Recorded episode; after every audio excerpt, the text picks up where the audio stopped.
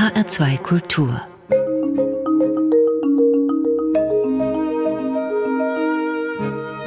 Doppelkopf Heute am Tisch mit Michelle Friedmann, Provokateur. Gastgeberin ist Andrea Seeger. Michelle Friedmann, bevor ich Sie jetzt vorstelle, ein kurzer Situationscheck. Wie geht es Ihnen nach fast einem Jahr Corona-Pandemie? Mir geht es persönlich gut. Ich bin gesund. Ich habe keine Existenzängste. Das, was ich nicht mehr kann, fehlt mir teilweise am meisten Menschen, mit denen ich reden kann, lachen kann, nachdenken kann, berühren kann. Es ist nicht die Zeit der Sinne. Wir können uns nicht antasten, riechen und ähnliches. Ja, das fehlt mir, die Unmittelbarkeit. Und ansonsten sind die anderen Fragen, ob ich jetzt Urlaub machen kann und ähnliches, für mich erstaunlicherweise weitaus weniger dramatisch, als ich es mir am Anfang der Pandemie vorgestellt habe. Ich möchte einfach wieder mit Menschen sein und sie umarmen. Sie sind Jurist und Philosoph in beiden Fächern promoviert, Publizist, Moderator, Honorarprofessor für Immobilien- und Medienrecht in Frankfurt sowie der geschäftsführende Direktor des Centers for Applied European Studies. Wenn Sie jetzt im Meldebogen einen Beruf angeben müssen, was schreiben Sie denn dahin? Rechtsanwalt. Sie sind ein sehr vielseitiger Mensch, Michel Friedmann, mit reichen Talenten gesegnet. Womit beschäftigen Sie sich am liebsten? Ich bin ein neugieriger Mensch und am liebsten beschäftige ich mich mit Menschen. Ich stelle mir die Frage des Warums und suche nach Antworten im Weil. Dazu diskutiere ich gerne, streite ich gerne, suche den Dialog freue mich auf den Konflikt. Ich bin eigentlich ein Mensch des Fragezeichens und wenn ein Ausrufezeichen vorbeikommt, werde ich ganz nervös und sollte in mir eins entstehen, dann verwandle ich es ganz schnell wieder in ein Fragezeichen. Wäre da Journalist auch ein guter Beruf für Sie gewesen? Ich bin Journalist, ich schreibe für mehrere Zeitungen, ich habe eine regelmäßige politische Fernsehsendung.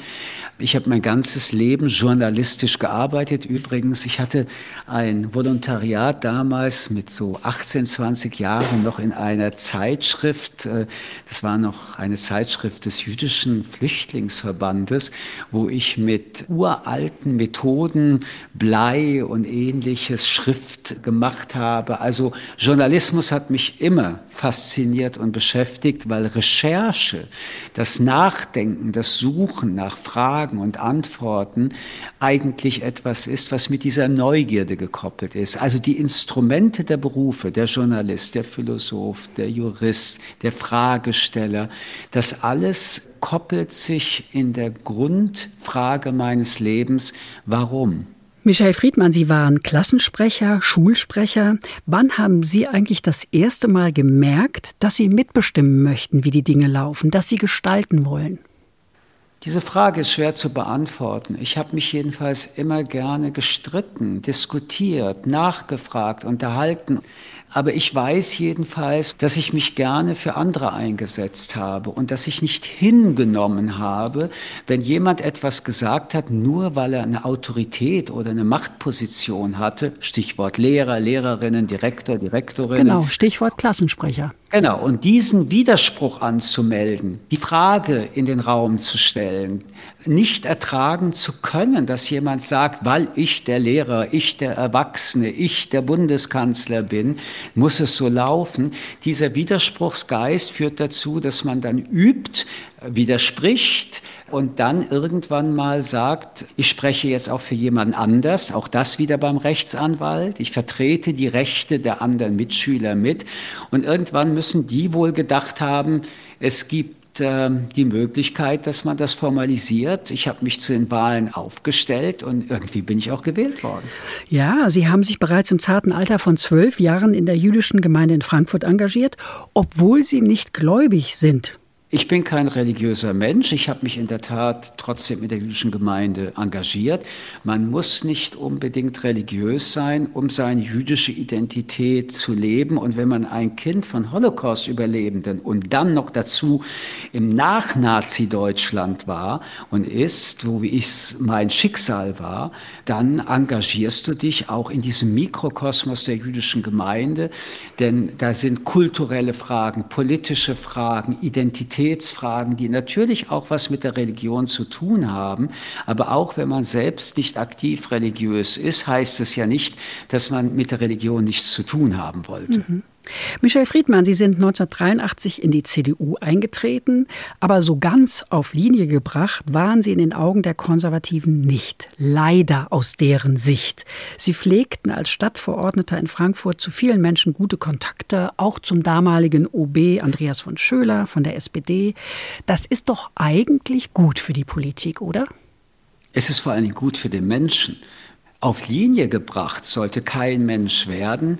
Und die, die Menschen auf Linie bringen wollen, sind jedenfalls nicht meine Vorbilder. Und natürlich gibt es Wir-Strukturen, aber wenn das Wir, das Ich erdrücken will, dann ist es jedenfalls nicht mein Wir. Ich glaube, dass das Spannende am Leben ist, wenn man Haltungen hat, dass man sie überprüft. Das kann man in der Regel nicht mit seinem eigenen Echo, das sind die Wirs, sondern mit Menschen, die eine andere Haltung haben.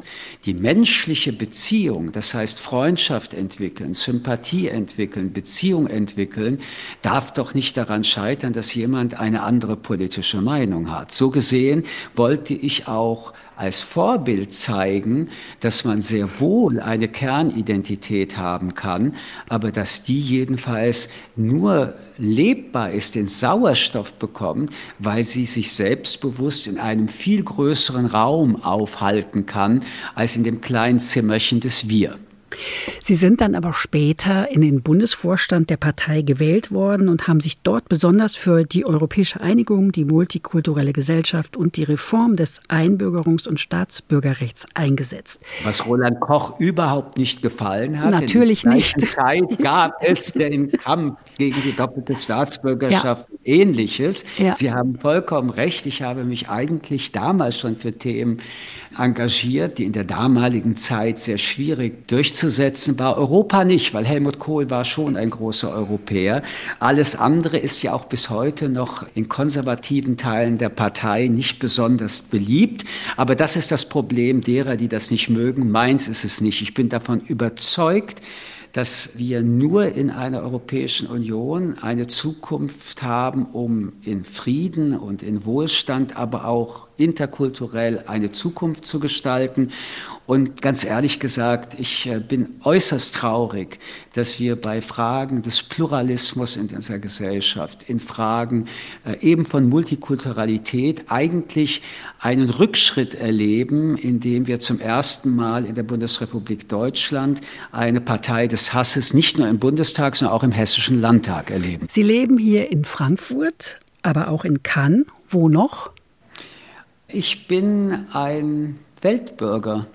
Mein Selbstverständnis war und ist immer, wo ich ankomme und sei es auch nur für drei Tage, da lebe ich. Ich finde diese Welt so unglaublich aufregend. Übrigens bei all den furchtbarsten Dingen, die wir in dieser Welt leben. Deswegen mache ich auch eine große Reportagereihe, wo ich an Orte gehe, mich äh, auch in Ländern bewege. Wir waren vor ein paar Monaten auf Lesbos im Flüchtlingslager. Mhm. Das sind bestimmt keine Orte, die einen Freude machen, glücklich machen, aber, und das ist das Aber, und darum antworte ich, ich lebe in dieser ganzen Welt, es ist ein Ort mit dem und an dem ich lebe, auch wenn ich physisch nicht dort bin, mhm. heißt es, dass wir mitten in dieser Welt leben und so gesehen, mein Wohnort, mein Standort ist Frankfurt, aber ich bin sehr, sehr gerne mein Leben lang in der ganzen Welt unterwegs gewesen und hoffe, dass nach der Corona-Krise ich wieder fliegen kann, im wahrsten und im metaphysischen Sinne des Wortes. Wir reden nicht nur in dieser Sendung, wir hören auch Musik. Spielen Sie eigentlich ein Instrument, Michel Friedmann? Das ist eines meiner ganz großen Schwächen. Selbst meine jüdische Mutter, die mir, glaube ich, mit sieben Jahren meine Gitarre in die Hand gedrückt hat, hat nach sechs Monaten Gitarrenunterricht darauf verzichtet.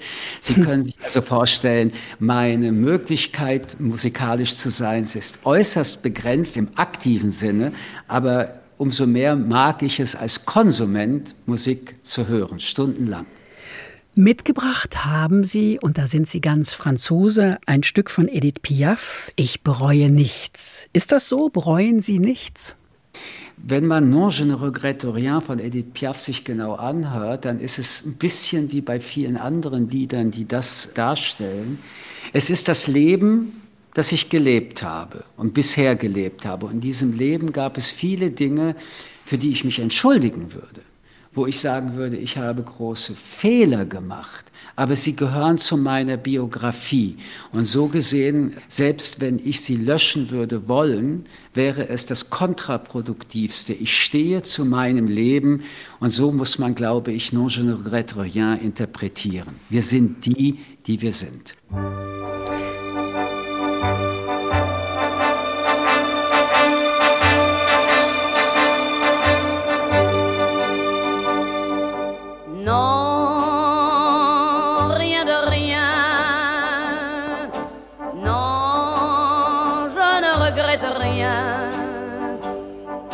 sabia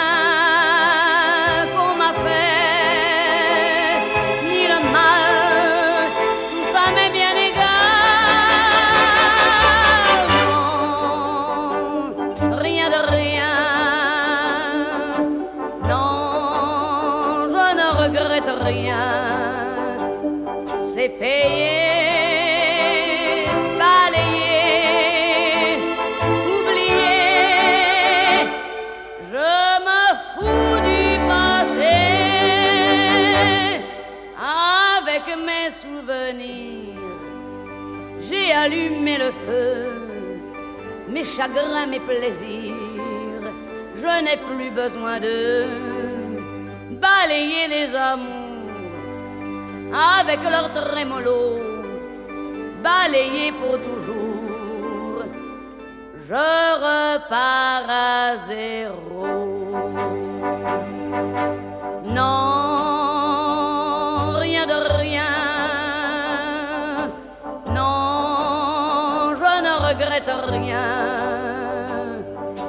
be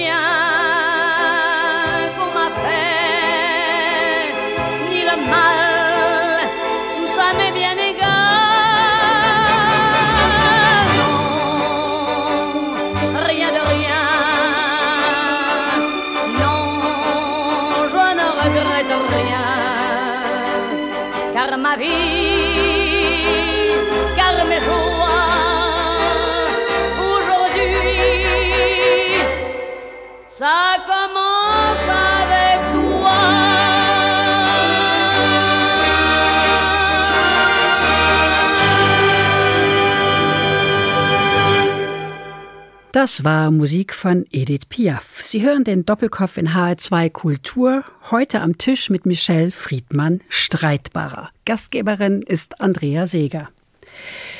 Am Ende eines langen Gespräches mit dem FAZ-Redakteur Peter Lückemeier haben Sie gesagt, ich bin noch nie gemocht worden. Erstens, haben Sie es so gesagt? Zweitens, wie viel macht es Ihnen aus?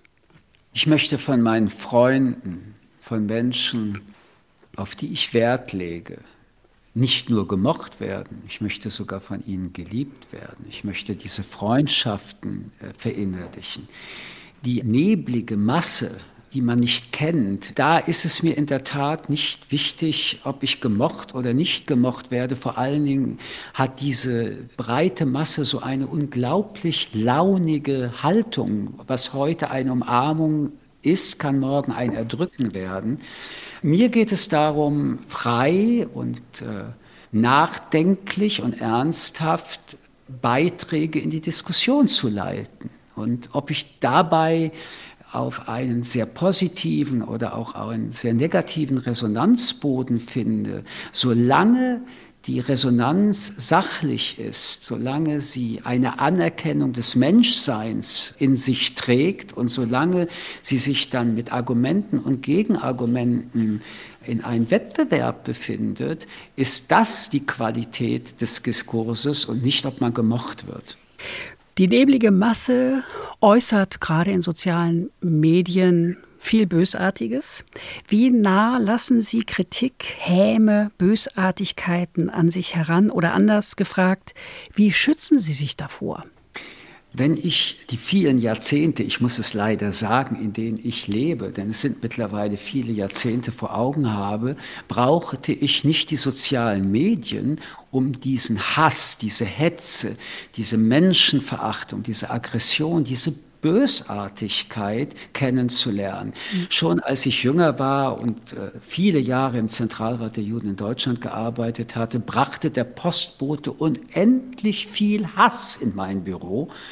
Und damals waren die Briefe allerdings anonym, das sind sie heute weniger. Das zeigt, dass wir heute in einer äußerst gefährlicheren Zeit dynamisieren. Also dieses, was Sie gerade beschreiben, ist etwas, was mich leider, ich sage wirklich leider, ein ganzes Leben lang begleitet. Und ja, ich kenne den Weg von der geistigen Brandstiftung, von dem Zünd Zündholzwort, das zu einem Zündholz werden kann, wo mhm. die Gewalt real wird, auch am eigenen Leben. Es gab zwei Schusswaffenattentatsversuche auf mich, es gab Angriffe auf mich. Und äh, wir erleben das bei anderen Menschen heute auch, die öffentlich sind, aber auch von vielen, die gar nicht öffentlich sind, sondern nur anders aussehen, als äh, die Hasser sich das vorstellen. Wie weit und wie nah ist mir das? Das hängt von meiner jeweiligen auch eigenen Gemütslage ab. Aber wenn man sagen würde, das ist mir völlig egal, ich jedenfalls kann das nicht sagen. Es ist mir nicht egal. Es tut mir auf einer ganz bestimmten Schicht meiner Seele weh. Warum? Ich lebe in diesem Land trotzdem. Meine Familie wurde ermordet, nur meine Mutter und mein Vater und meine Großmutter haben die Nazis überlebt. Sie sind nach Paris nach Deutschland gekommen und ich bin hier geblieben, als sie gestorben sind, trotzdem.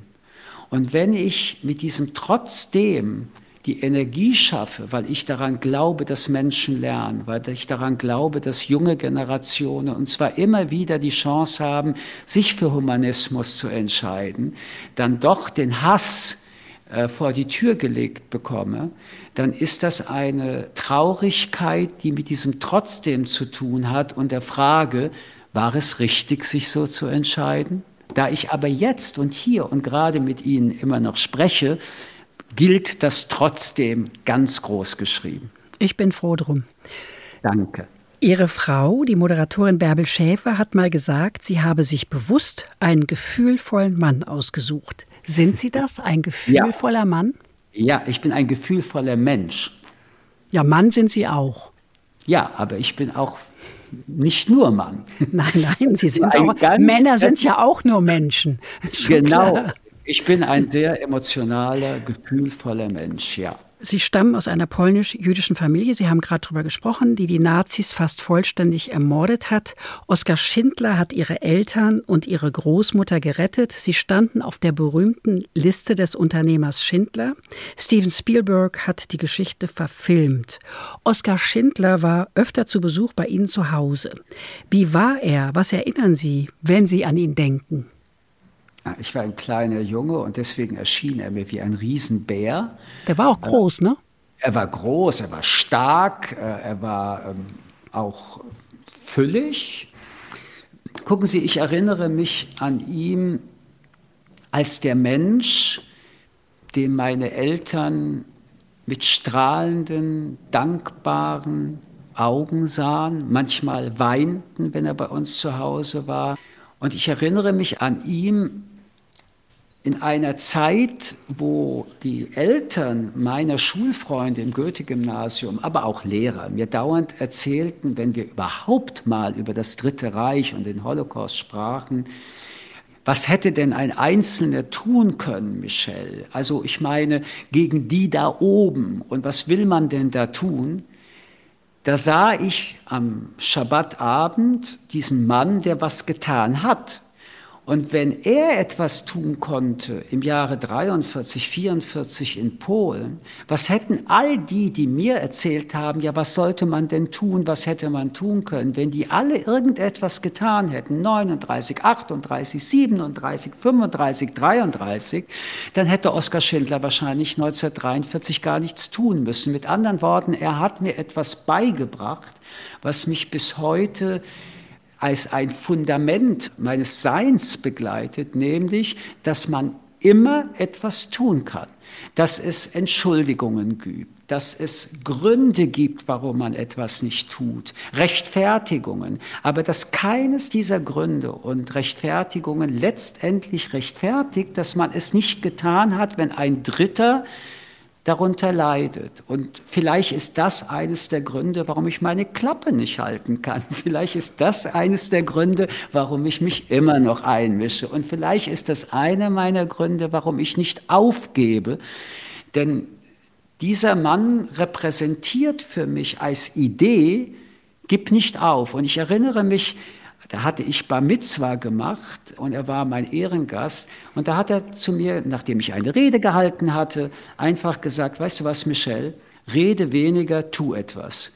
Und es sind so ganz kurze Sätze, wenn man die dann Jahre und Jahrzehnte später erinnert, dann merkt man, wie sie einen beeinflusst haben. Was mich auch bei ihm beeinflusst hat, war, dass in der Zeit, von der wir reden, in Frankfurt, kein Mensch ihn beachtet hat. Im Gegenteil, er wurde von vielen Frankfurtern beleidigt als Judenfreund und es bedurfte in der Tat diesen Welterfolg, den Sie gerade beschrieben haben über Steven Spielberg. Da plötzlich entdeckte auch Deutschland ihn. Ich habe mich immer gefragt, warum hat man solche Leute, es gab ja nicht viele, die das Richtige getan hat, bis in die 80er, 90er Jahre nicht auf Händen gehalten in diesem Land und gesagt, guckt, wir hatten auch solche, es ist klar, warum. Es waren die zu wenigen und die zu vielen wussten, wenn man sie auf Händen trägt, wird man die Frage stellen, und warum warst du nicht so? Warum hast du nicht geholfen?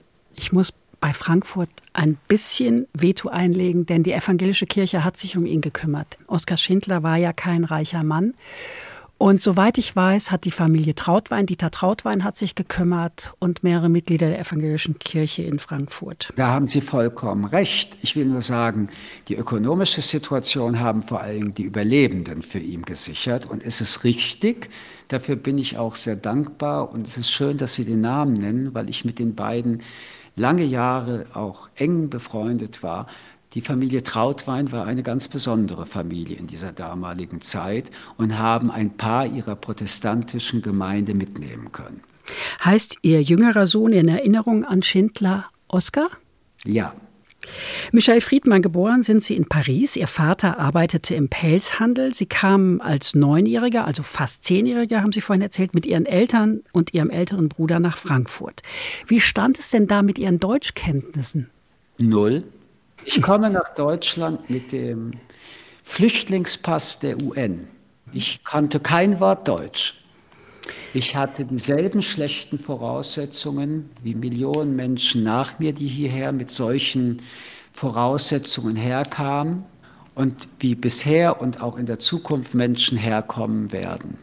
Sie sind dann aufs Goethe-Gymnasium gegangen, haben eine Klasse übersprungen und im Deutsch-Leistungskurs 15 Punkte abgeliefert.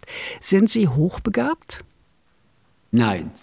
Ich habe viel zu viel Respekt vor Menschen, die so viel klüger sind, begabter sind als ich. Was sie erzählen, ist der Ausdruck eines Kindes, das eigentlich in seinem Leben nur Sprache hatte, also auch schon in Paris. Ich bin ein trauriges Kind gewesen. Ich ähm, hatte wenige Freunde. Ich äh, hatte als Kind eine Familie, in der getrauert wurde. Wenn Meine ich sage, Mutter, es lag eine Trauer über ihrem Zuhause, trifft es das? Ja, auch eine Traurigkeit. Es war elend und schwer und es blutete nach. Meine Mutter seligen Angedenkens war 16 Jahre alt. Und die Frage nach dem Warum blieb unbeantwortet. Warum hat man Millionen Menschen umgebracht, ermordet, bestialisch vernichten wollen, nur weil sie Juden sind? Und wie konnten diejenigen, die es getan haben, über Nacht sich mit Legenden einer vorgespielten Stunde Null in einer neuen Welt darstellen, als wären sie teilweise selbst Opfer gewesen und nicht Täter, Mittäter, Mitläufer und Mörder? Und in was für einer Welt leben wir, wo das möglich war, zum Beispiel dann meine Mutter ihr Leben mit ihrem Mann und ihrer eigenen Mutter wieder aufbauen musste. Das alles lag in den 50er und 60er Jahren, als ich ein Kind und Jugendlicher war, nicht nur in unserer Wohnung spürbar, sichtbar, sondern wenn ich dann die Tür in Deutschland aufgemacht habe, dann staunte ich über diese Fähigkeit, sich so wenig emotional damit so auseinanderzusetzen, wie es in unserer Familie war. Also ich habe viel gelesen, ich habe viel Musik gehört, ich komme in dieses Land, ich kann kein Wort Deutsch und Sprache war, ist und wird mein Leben lang die große Leidenschaft für mich sein, weil der Mensch dank der Sprache, das einzige Lebewesen, sowohl emotional, kognitiv, in Berührung, in Beziehung mit sich selbst und anderen Menschen kommen kann. Ich hatte eine wunderbare Lehrerin, Zufall, und ich will hier deutlich sagen, es darf, wie bis heute ist es immer noch so, kein Zufall sein, ob ein Kind, das aus einem anderen Land kommt, dann eine Bildungschance bekommt. Ich habe sie dadurch bekommen. Diese Lehrerin hat mich an die Hand genommen, hat mir Nachhilfeunterricht gegeben, war meine Deutschlehrerin, hat mich motiviert. Und sie war vielleicht die Übertalentierte und hat durch ihre pädagogische Arbeit mir geholfen, diese 15 Punkte ein paar Jahre später im Gymnasium zu schaffen. Ich will es nur noch mal in aller Klarheit sagen. Ich habe das auch in dem Buch, das ich mit Harald Welzer jetzt geschrieben habe, Zeitenwende gesagt. Die Bildungsungerechtigkeit ist die größte Ungerechtigkeit aller sozialen Ungerechtigkeiten. Und auch heute kommen Michels nach Deutschland mit einem staatenlosen Pass, können kein Wort Deutsch. Wenn sie es ein paar Jahre Jahre später immer noch nicht können, unabhängig davon, ob sie von einem bildungsfernen oder engagierten Zuhause sind, dann hat diese Gesellschaft versagt. Und ein paar Jahre später den Kindern, wenn sie erwachsen sind, das alleine vorzuwerfen oder gar, wie es die AfD tut, als Beweis, dass diese Menschen weniger lernen oder leistungsfähig sind, ist eine ungeheure Ungerechtigkeit, die bis heute nachwirkt. Michelle Friedmann, in Ihrem Elternhaus haben Sie viel diskutiert, viel gestritten. Ähm, Sie sind aber immer versöhnt ins Bett gegangen. Es gab immer einen Gute-Nacht-Kuss. Können Sie sich gegen Ihre halbwüchsigen Söhne Samuel und Oskar, die sind 15 und 12, argumentativ noch durchsetzen oder müssen Sie manchmal passen? Also, erstens, Ihre Geschichte, die Sie gerade erzählen, ist deswegen so wunderbar und ich würde sie gerne den Zuhörern und Zuhörerinnen weitergeben, weil ich bin tief davon überzeugt, dass unabhängig davon, wie hart, intensiv wir uns über Inhalte streiten, wir deswegen andere nicht emotional bestrafen dürfen. Und dass meine Eltern dann doch wieder zu mir an das Bett kamen und mir einen Gute-Nacht-Kuss gegeben haben, ist eine der wichtigsten Lektionen der Streitkultur. Nämlich in der Sache ernst und hart, aber am Ende sind wir Menschen mit unterschiedlichen Meinungen und wir sollten uns emotional weder erpressen, noch sollten wir Angst hervorrufen. Das hat mir mehr gegeben als manches Buch, das ich über Streitkultur gelesen habe. Zweitens, ich habe einen furchtbaren Fehler in meinem Leben gemacht, als ich Papa wurde. Ich habe meine Kinder, als sie Eis wollten, irgendwann mal gefragt, warum? Und dann antworteten sie in der Regel, ich will. Und dann fragte ich aber warum? Und dann sagten sie, weil ich Eis mag. Und dann sagte ich, das ist dein erstes Argument. Du hast neben dem Warum das Wort weil benutzt. Mittlerweile sind sie in der Tat äh, zwölf äh, und bald 16. Und jetzt muss ich mich bemühen, wenn die fragen, warum willst du das, Papa, ein gutes Weil zu finden. Ich gebe zu, manchmal finde ich es nicht mehr. Da geht es Ihnen wie mir und meinem Mann. Wir haben es dann irgendwann auch nicht mehr gefunden. Und das ist gut, weil die Kinder lernen. Denn die Eltern sind ja die Vorbilder.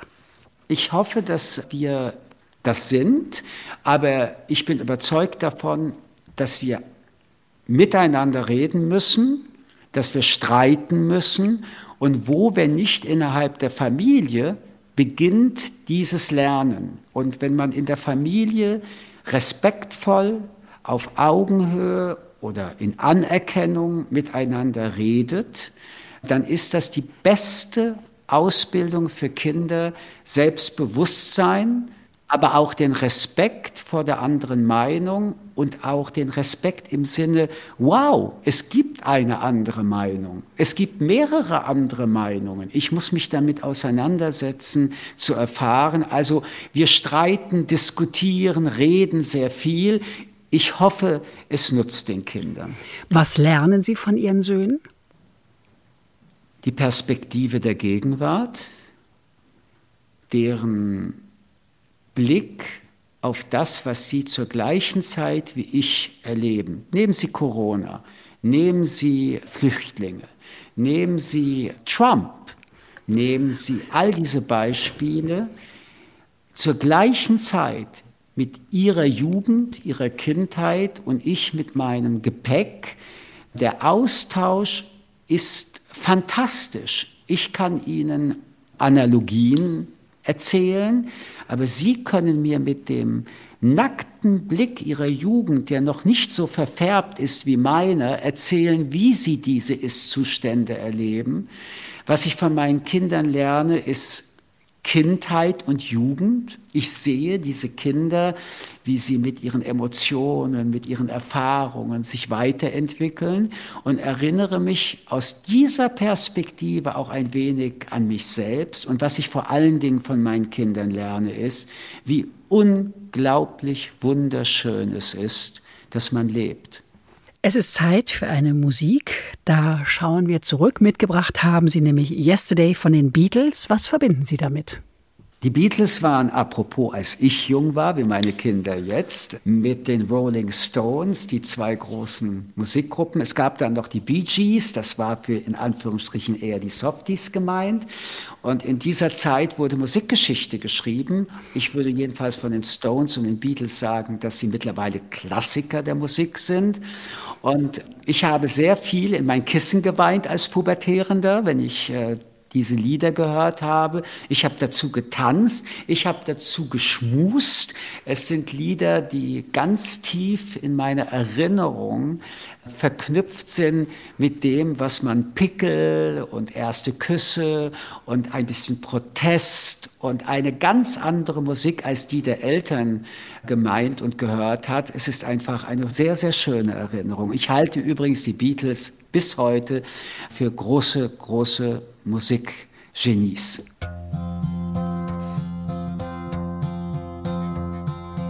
Yesterday All my troubles seem so far away. Now it looks as though they're here to stay. Oh, I believe in yesterday. Suddenly, I'm not half the man I used to be. There's a shadow hanging over me. Oh, yesterday came suddenly why she had to go, I don't know, she wouldn't say.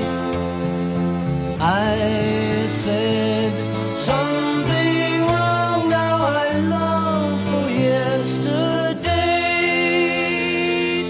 Yesterday.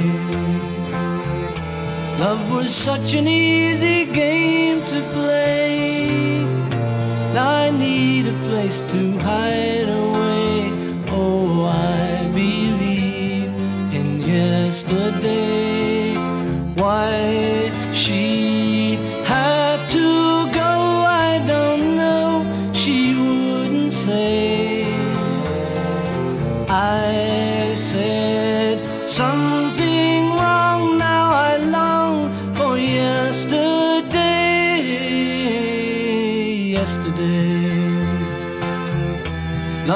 such an easy game to play. Now I need a place to hide away. Oh, I believe in yesterday.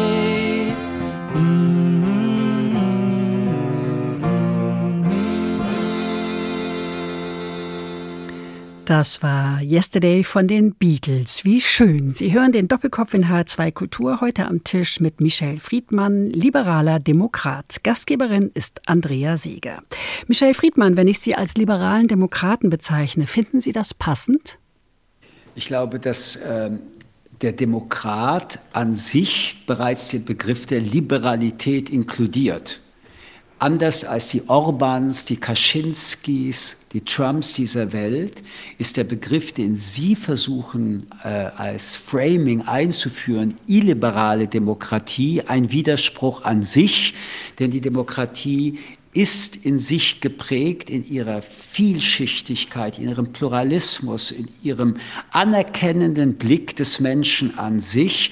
Der Schriftsteller George Tabori hat einmal geschrieben, jeder ist jemand. Bei illiberalen Demokraten heißt die Formel, einige sind niemand.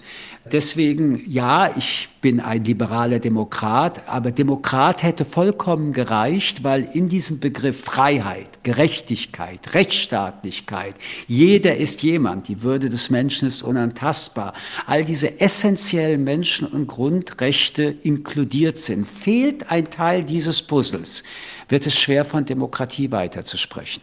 Die Demokratie ist gefährdet, nicht nur in Deutschland. Extremismus, Rassismus, Fremdenfeindlichkeit, Tabubrüche in Worten und Taten haben Sie vorhin selber schon erwähnt, alles keine Ausnahmen, sondern alltäglich zu beobachten. Wovor haben Sie Angst? Sie ist gefährdet wegen all diesen Dingen, die Sie so präzise eben formuliert haben. Aber sie ist am ehesten gefährdet, weil so jedenfalls äh, die wissenschaftlichen Umfragen, die 80 Prozent, die sich als Demokraten darstellen, fühlen, nicht genug Sauerstoff in ihre eigene Überzeugung stecken, also handeln, sich für die Demokratie einsetzen, sie vertreten. Die Arbeit, die man gegen die Antidemokraten leisten muss, ist unstreitig. Sie könnte und müsste viel mehr auch von den Staatsanwaltschaften, von den Gerichten, von der Polizei stattfinden natürlich auch im politischen Raum. Aber wenn die 80 Prozent so engagiert, so leidenschaftlich Demokraten wären, wie sie es von sich selbst annehmen, dann würden wir die Hoheit in diesem Diskursraum Demokratie mehr haben, als wir es momentan haben. Also meine größte Sorge ist der gleichgültige Demokrat. Und davon haben wir mehr, als wir wahrnehmen wollen. Und so gesehen ist die Rissigkeit, die Brüchigkeit dessen, was Sie eben beschrieben haben, aus vielerlei Gründen in Gefahr. Wie weit das Demokratische, was ich mir wünsche, noch mehr Freiheitsrechte, noch mehr den Sauerstoff für den Menschen in einem politischen System ermöglicht oder der Rückwärtsgang in die einigemein gute alte Zeit, ich finde die schlimmste und blutigste alte Zeit gehen werden, das verhandeln wir beide in diesem Moment übrigens auch, in diesem Jahrzehnt. Übrigens 20 Jahre zu spät. Wir verhandeln jetzt in diesem Jahrzehnt, wie wird die erste Hälfte dieses 21. Jahrhunderts sein. Ich bin da ein sehr skeptischer Optimist.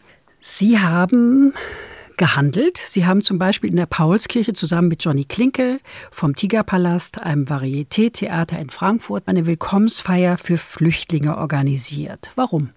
Es geht um Menschen, es geht um Solidarität, es geht um ein politisches Umfeld, wo in einem Teil unserer Republik Menschen auch aus äh, bürgerlichen Schichten, aus gebildeten Schichten, aber andere Menschen auch, anfingen von Menschen, die geflüchtet sind, in einer Art und Weise zu reden, zu diskutieren, wo die Menschenwürde nicht mehr respektiert wurde, wo der Mensch, der geflüchtet ist, reduziert wurde auf ein Flüchtling, Es gab in dieser Zeit Demonstrationen von Pegida und anderen Institutionen. Es gab einen Autor wie äh, Sarrazin. Es gab viele Menschen, äh, die vergessen haben, dass wir wahrscheinlich alle irgendwann mal in unseren Familien auch geflüchtet sind, dass äh, man vergessen hat, äh, was die DDR und die Bundesrepublik mal waren. Also das war die Stimmung und wir wollten etwas tun, so wie ich das vorhin von Oskar mhm. Schindler gesagt habe, mhm. etwas tun.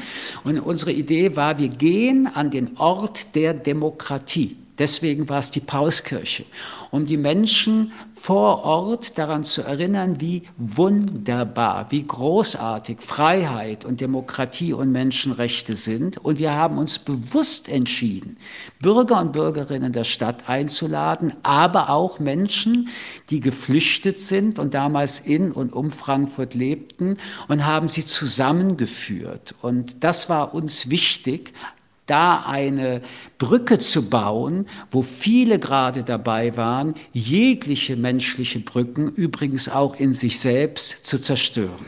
Wir müssen auf die AfD zu sprechen kommen. Protestwähler als Ausrede lassen Sie nicht mehr gelten, oder? Wie lange soll man sich hinter diesem Begriff verstecken? Die AfD, die Partei des Hasses, hat alle alle ähm, Schutzkleidung ausgezogen. Der Wolf im Schafspelz trägt kein Schafspelz mehr. Spätestens nach Äußerungen wie auch von Herrn Gauland. Sie meinen den Vogelschiss der Geschichte? Genau. Mhm. Also wenn ein Politiker der Bundesrepublik Deutschland Hitler und das Dritte Reich ein Vogelschiss der Geschichte nennt, den Tiefpunkt der Zivilisation, dann nennt er übrigens auch die Konzentrationslager ein Vogelschiss der Geschichte. Selbstverständlich. Befindet er sich nach meinem Befinden nicht mehr auf dem Fundament dieser Bundesrepublik Deutschland wir sehen ja auch, die Radikalisierung dieser Partei ist einfach nicht mehr zu übersehen. Mit anderen Worten, wenn ich als Demokrat, wie ich finde, vollkommen zu Recht für mich beanspruche, ich möchte ernst genommen werden. Wenn ich die CDU wähle, weiß ich, was ich tue. Wenn ich die SPD wähle, weiß ich, was ich tue. Wenn ich die Grünen wähle, weiß ich, was ich tue. Nur wenn ich die AfD wähle, weiß ich nicht, was ich tue, weil ich wähle sie eigentlich nicht. Ich bin Protestwähler oder was auch immer. Dann ist das ein logischer Bruch. Entweder wollen wir alle ernst nehmen, dafür plädiere ich, dann möchte ich aber auch, dass diese Wähler sich bekennen, genau zu dem, wofür sich die Partei ohne Vaseline mittlerweile bekennt. Ein Zwischendrin, ein Hände in Unschuld waschen, ein Wir wussten nicht, was wir tun, ist jedenfalls im Jahr 2021 nicht mehr zuzulassen. Deswegen wichtig, weil wir eine Bundestagswahl haben.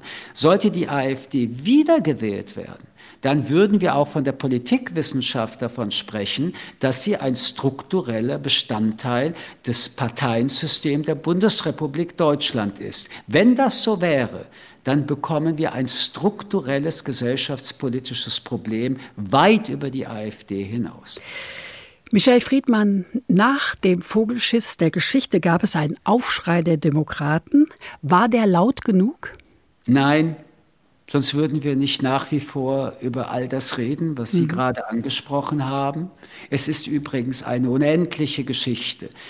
Die Frage einer Modernität oder die Frage einer Reaktion im Sinne des Reaktionären, wie Gesellschaft, wie Mensch sein soll, ist eine permanente Verhandlung. Das gilt übrigens auch für das Frauenbild. Schauen Sie sich das Frauenbild dieser politischen Gruppierungen an. In, Polen, nein, ist gerade deswegen, in Polen ist gerade deswegen die Abtreibung äh, strafbar wieder geworden. Ich will damit nur sagen, wir verhandeln ununterbrochen, aber mit einem ganz wunderbaren Laute aber. Sie und ich, wir verhandeln in einem demokratischen, freien Rechtsstaat. Es bedarf keines Mutes, mitzureden, mitzudiskutieren. Sogar AfD-Leute, die dauernd sagen, sie dürften nicht sagen, dürfen alles sagen. Was sie noch lernen müssen, ist, dass sie sich dann auch anhören müssen, was man ihnen sagt. Aber wir können wie noch nie miteinander so verhandeln, so pluralistisch verhandeln.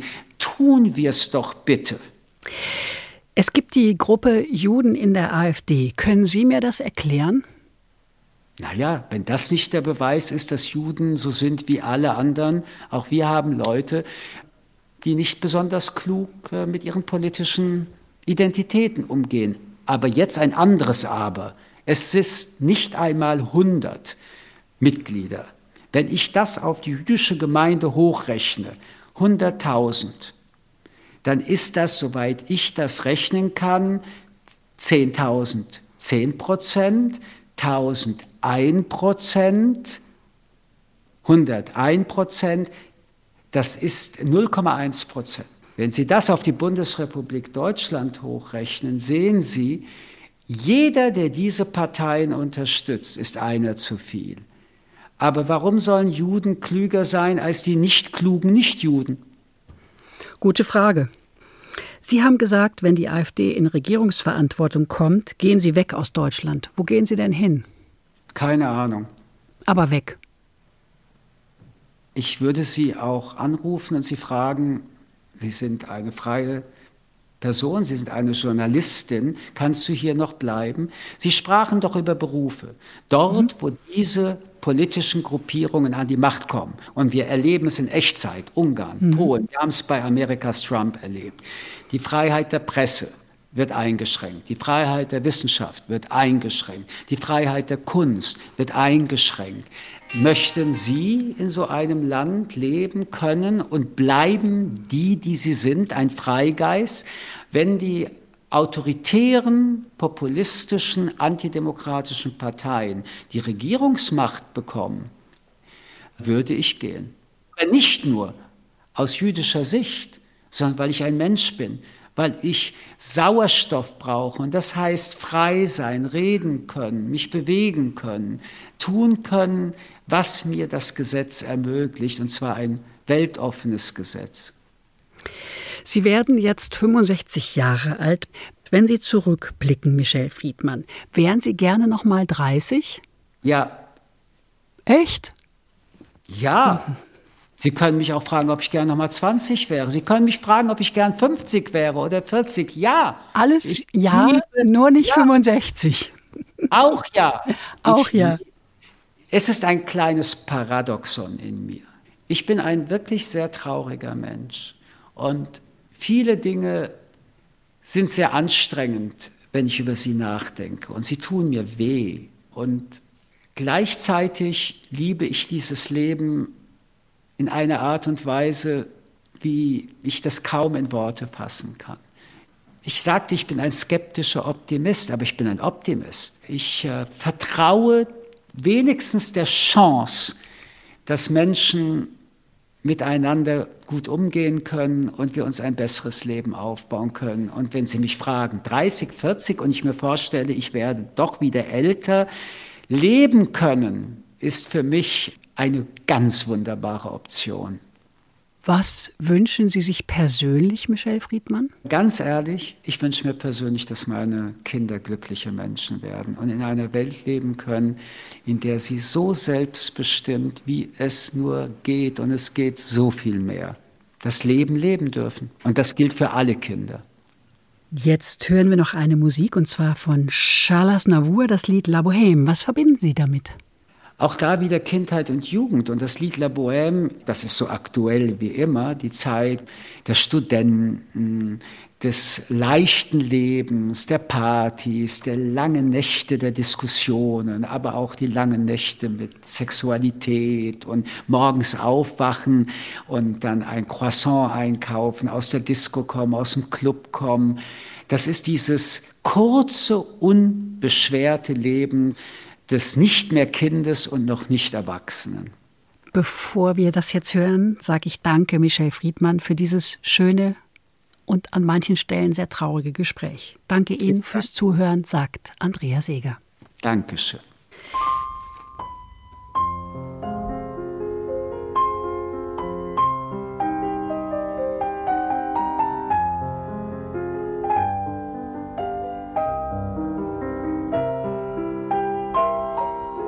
Je vous parle d'un temps que les moins de vingt ans ne peuvent pas connaître. Montmartre en ce temps-là accrochait ses lilas jusque sous nos fenêtres et si l'humble garni qui nous servait de nid ne payait pas de mine. C'est là qu'on s'est connu, moi qui criais famine et toi qui posais nu. La bohème, la bohème, ça voulait dire on est heureux. La bohème, la bohème, nous ne mangions qu'un jour sur deux. Dans les cafés voisins, nous étions quelques-uns qui attendions la gloire. Et bien que miséreux, avec le ventre creux, nous ne cessions d'y croire. Et quand quelques bistrots, contre un bon repas chaud, nous prenaient une toile, nous récitions des vers groupés autour du poêle en oubliant l'hiver. La bohème, la bohème, ça voulait dire tu es jolie.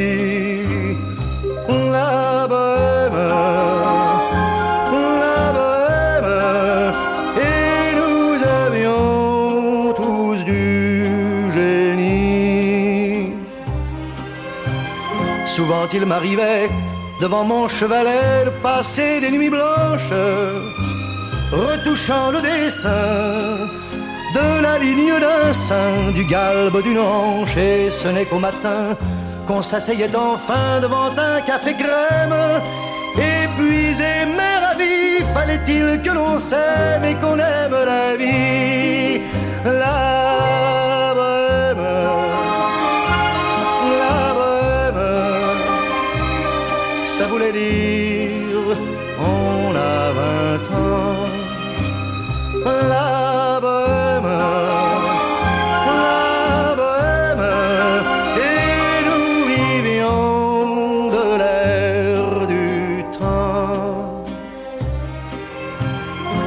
Au hasard des jours, je m'en vais faire un tour à mon ancienne adresse, je ne reconnais plus ni les murs, ni les rues qui ont vu ma jeunesse en haut d'un escalier. Je cherche l'atelier dont plus rien ne subsiste. Dans son nouveau décor, Montmartre semble triste et les lilas sont morts.